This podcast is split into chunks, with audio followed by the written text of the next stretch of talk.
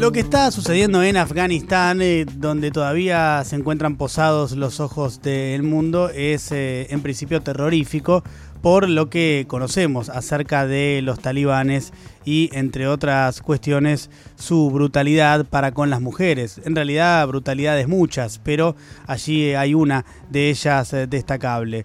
Claro que igual la situación es compleja y claro que son muchos los actores que han intervenido a lo largo de muchos años para que la situación ahora termina así, otra vez con los talibanes en el poder en Afganistán 20 años después de haberlo perdido. Uno de los eh, más prestigiosos cronistas y periodistas del mundo es John Lee Anderson. Él es periodista de New Yorker y ha cubierto numerosos conflictos eh, bélicos, además de haber escrito varios eh, bestsellers periodísticos. Y también estuvo allí en Afganistán y ahora escribió un, artículo muy interesante que se llama El regreso de los talibanes allí en The New Yorker y está en comunicación con nosotros. John Lee, ¿cómo te va? ¿Cómo andás? Diego Iglesias te saluda.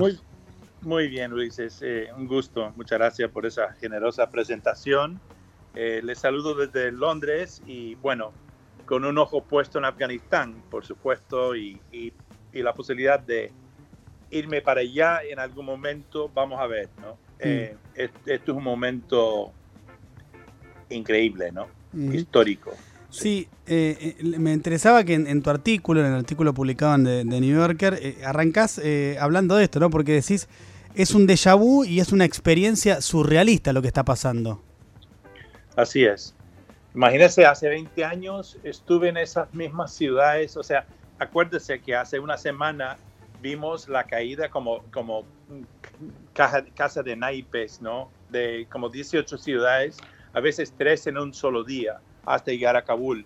Y en algunos de estos, estas ciudades que un poco olvidados ante la historia occidental, es donde, donde yo presencié batallas cruentas hace 20 años, cuando eh, después del 11 de septiembre Estados Unidos invadió, hizo migas con los últimos reductos guerrilleros antitalibanes en el norte y comenzaron a, digamos, a tomar las ciudades de los talibanes. Es decir, y, y, 20 años después veo que los talibanes entran como Pedro en su casa, eh, a veces sin inclusive un disparo, y, y, finalmente tomar el poder de nuevo. Es decir, no estamos hablando de un ejército normal, estamos hablando de un grupo extremista que convirtió su país en un trampolín para los más extremistas del mundo, incluyendo Al-Qaeda y Bin Laden, que actuó con xenofobia y sadismo durante sus años en el poder,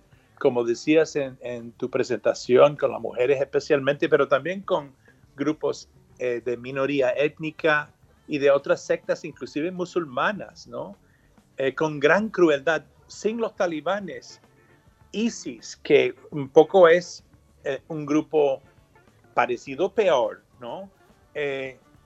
no tenía nada que emular, porque lo que hicieron los talibanes hace 20 años es lo que, es lo que básicamente hizo ISIS una vez que agarraron ese territorio en Siria e Irak hace 7, 8 años. ¿no? Entonces, mi gran temor es ahora ver, por más que ahora hay una especie de limbo extraño en Kabul, mientras que evacúan la gente que han, llegado, han podido llegar al, al aeropuerto y que tenemos unos talibanes que han aprendido cómo hablar diplomáticamente. Hmm. ¿Qué está pasando afuera, eh, afuera de Kabul? ¿Qué está pasando detrás de, las puertas cerradas? ¿Y quién me va a decir que este grupo, que en sus 20 años de insurgencia han actuado con la misma crueldad con que actuaron como, como régimen, eh, ha cambiado sus, sus estripas? O sea, no, no, no, o sea, eh, resulta muy difícil creer, ¿no? Entonces, mi gran temor y la de mucha gente es que ellos vuelven a utilizar Afganistán como un, santuario para los peores e, extremismos islamistas del mundo. Es más, que esto sirva de una inyección de adrenalina a los extremistas, a los yihadistas del mundo, que ahora ven la victoria de Talibán como un momento de redención, ¿no? Claro. Eh, esto es muy peligroso esto es muy peligroso. Ahora, em, pensaba, mientras eh, nos decías esto, John Lee, que, bueno, esto ya es una interpretación personal, pero uno entiende que si Estados Unidos estuvo 20 años allí y si apenas eh, se retira, los talibanes vuelven a tomar el poder, que los Estados Unidos eh, han fracasado, han sido desde algún punto de vista derrotados. Y lo que llama la atención, y algo vos desarrollás en, tu artículo al respecto, es que el ejército más poderoso del mundo lleva adelante una guerra de 20 años, la más prolongada de su historia, y termina yéndose con un resultado que uno entiende adverso. Y, vos en tu artículo eh, hablas de, mm, bueno, de que no aprendieron de los errores de, otros, los estadounidenses. Pues así es. Mira, mis paisanos, o sea, tengo que incluirme aquí porque soy uno, llevo el pasaporte gringo, ¿no? Claro. Lo que pasa, lo que pasa es que eh, Estados Unidos es una especie de gran isla cultural, ¿no? Es un país bastante homogéneo a pesar de sus muchas etnias y culturas. Hay un proceso de homogenización que hasta hace poco al menos convertía a cualquiera en norteamericano después de una generación, ¿no? O sea, eh, se nota en el ejército que tiene todas las razas posibles. Cuando tú los ves salir ahí hasta soldados chinos americanos hoy en día, pero son americanos, ¿sabes? Norteamericanos, por supuesto. Lo que, a lo que voy es que eh, hay, una, hay un aislamiento cultural que viene de tener un país tan poderoso y tan rico, ¿no? Que produce todo lo que necesita o, o al menos en cuanto a eh, la ilusión, el mundo de consumo de Estados Unidos. Entonces, cuando salen al resto del mundo, tienden a replicar su cultura, ¿no? Y, lo hicieron en Vietnam, es decir, invadieron hace 50 años la guerra de Vietnam, que duró 13 años. Eh, eran un país asiático en donde ningún norteamericano, claro, tres o cuatro, unos 30, qué sé yo, eh, no hablaron vietnamita, no, conocían la cultura, desconocían la cultura, despreciaban la cultura porque encontraron con la hostilidad de los vietnamitas. Entonces, nunca salieron de su burbuja. Ese, poderío económico y militar tan grande que tiene Estados Unidos permite que, eh, con excepciones, el grueso de su gente, incluyendo sus ejércitos, quedan dentro de la burbuja norteamericana y es lo que yo he visto en Afganistán e Irak. Es decir, van allá, eh, reestablecen grandes bases en donde adentro de los muros de las bases es como un pequeño Estados Unidos. En, en la base aérea y militar de Kandahar, donde habían quizás 10 o 15 mil soldados, había hasta un Burger King, imagínense. Claro. Y fuera era la luna, y la luna y la edad media de Afganistán.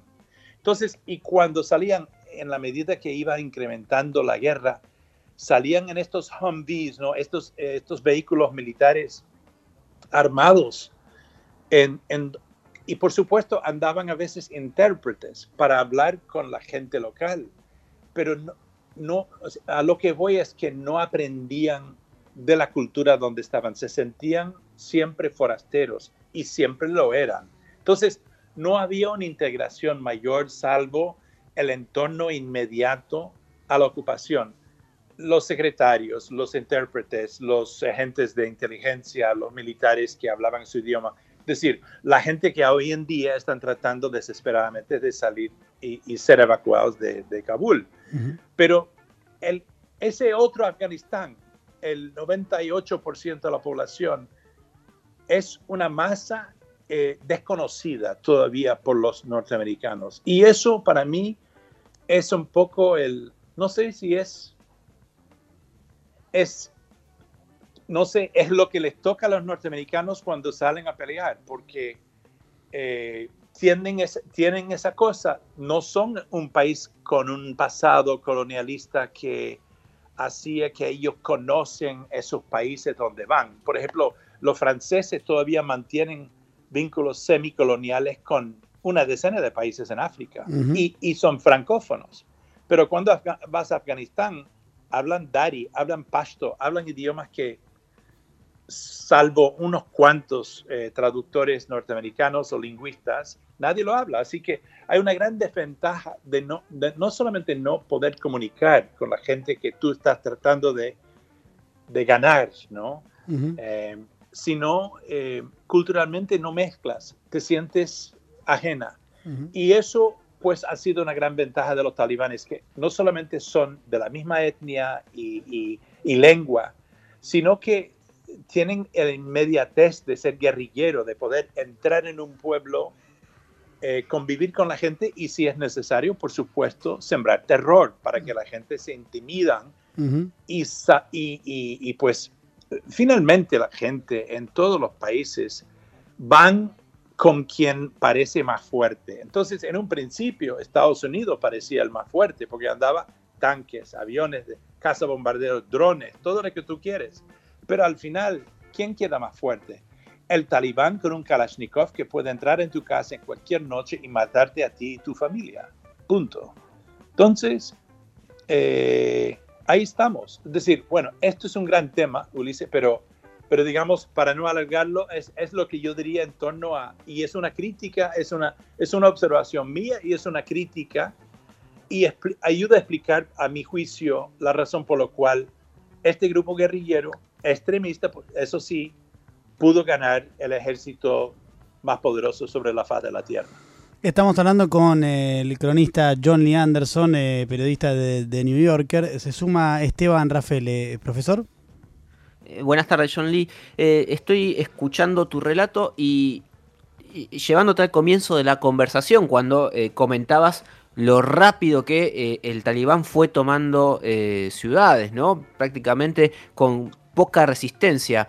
¿A qué atribuís esto? ¿Es solamente por el terror que imponen eh, los eh, talibanes eh, o tienen alguna base de sustentación como para entrar a Kabul prácticamente sin disparar un tiro? Mira, esto funciona en varios niveles. hay una hay un matiz o un patrón de comportamiento en Afganistán. En las guerras lo vi hace 20 años cuando en el mismo campo de batalla, yo presencié momentos en que brigadas, es decir, eh, hasta centenares de talibanes armados y con todo su atuendo, cruzaban la línea de batalla hacia este lado a entregarse a un comandante adversario.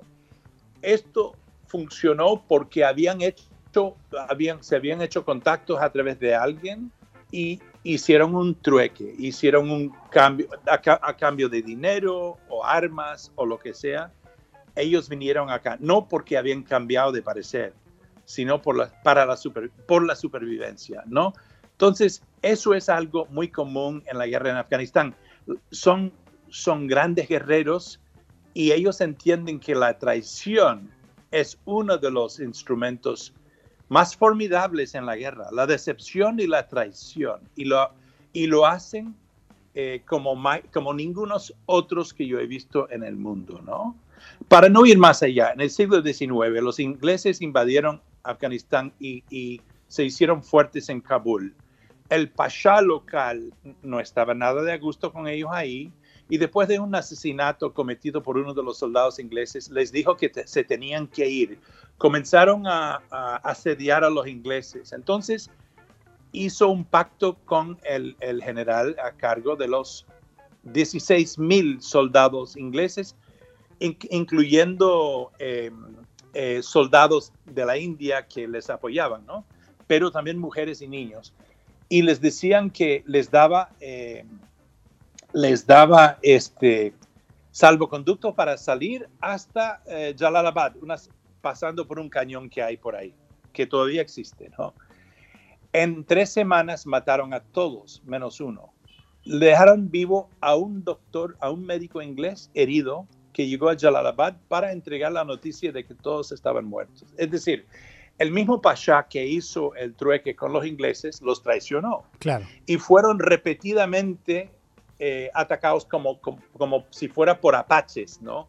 Eh, día tras día hasta que mataron a todos menos uno y obviamente dejaron uno para llevar la voz, para, para decirles a cualquiera que, oye, aquí no invades, aquí te vamos a aniquilar. Y bueno, en el caso de Afganistán, deduzco yo que eh, la mayoría de las ciudades cayeron porque todos saben que los talibanes son sanguinarios.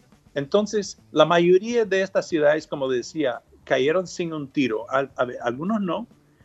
O sea, la batalla era muy fuerte antes y una, el día que cayó la primera ciudad, primer capital provincial, eh, cayó embestida y los demás cayeron por trueque, por eh, este tipo de negociados que yo te, yo te relato ahora. Es decir, el gobernador, el, el comandante del, del, del, cuartel del ejército, se entregaron, entregaron su, su, territorio, sus armas a cambio de sus vidas. Y, y, en algunos casos puede haber corrido el dinero, pero yo supongo que era más bien, te dejamos vivir si tú te sueltas todo y te vas ahora.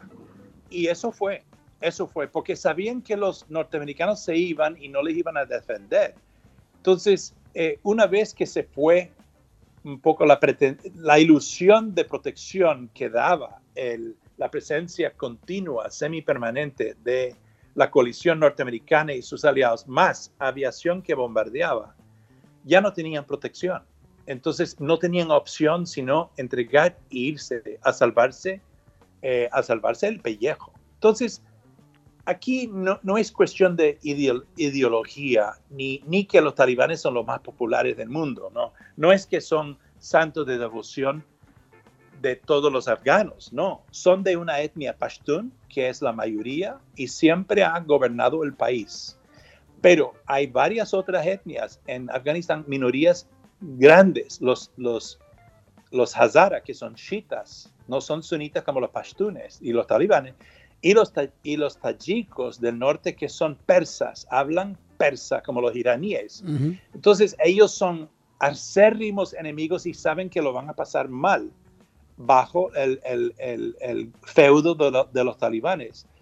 En Kabul es una especie de sopa de todo de y de todos, en donde ahora los talibanes han entrado y están poniendo buena cara y mira, yo no digo que la gente no se evoluciona, pero hasta una semana antes de, entregar a, de entrar a Kabul estaban asesinando gente con comandos suicidas en las ciudades. O sea, la gente de Kabul están aterrorizados eh, por los talibanes porque hace 15 años, cuando empezaron a volver como insurgentes fuertes los talibanes, han mandado no sé cuántas bandas de comandos suicidas a, a matar a tirar bombas, a matar indiscriminadamente a mucha gente en Kabul y las demás ciudades.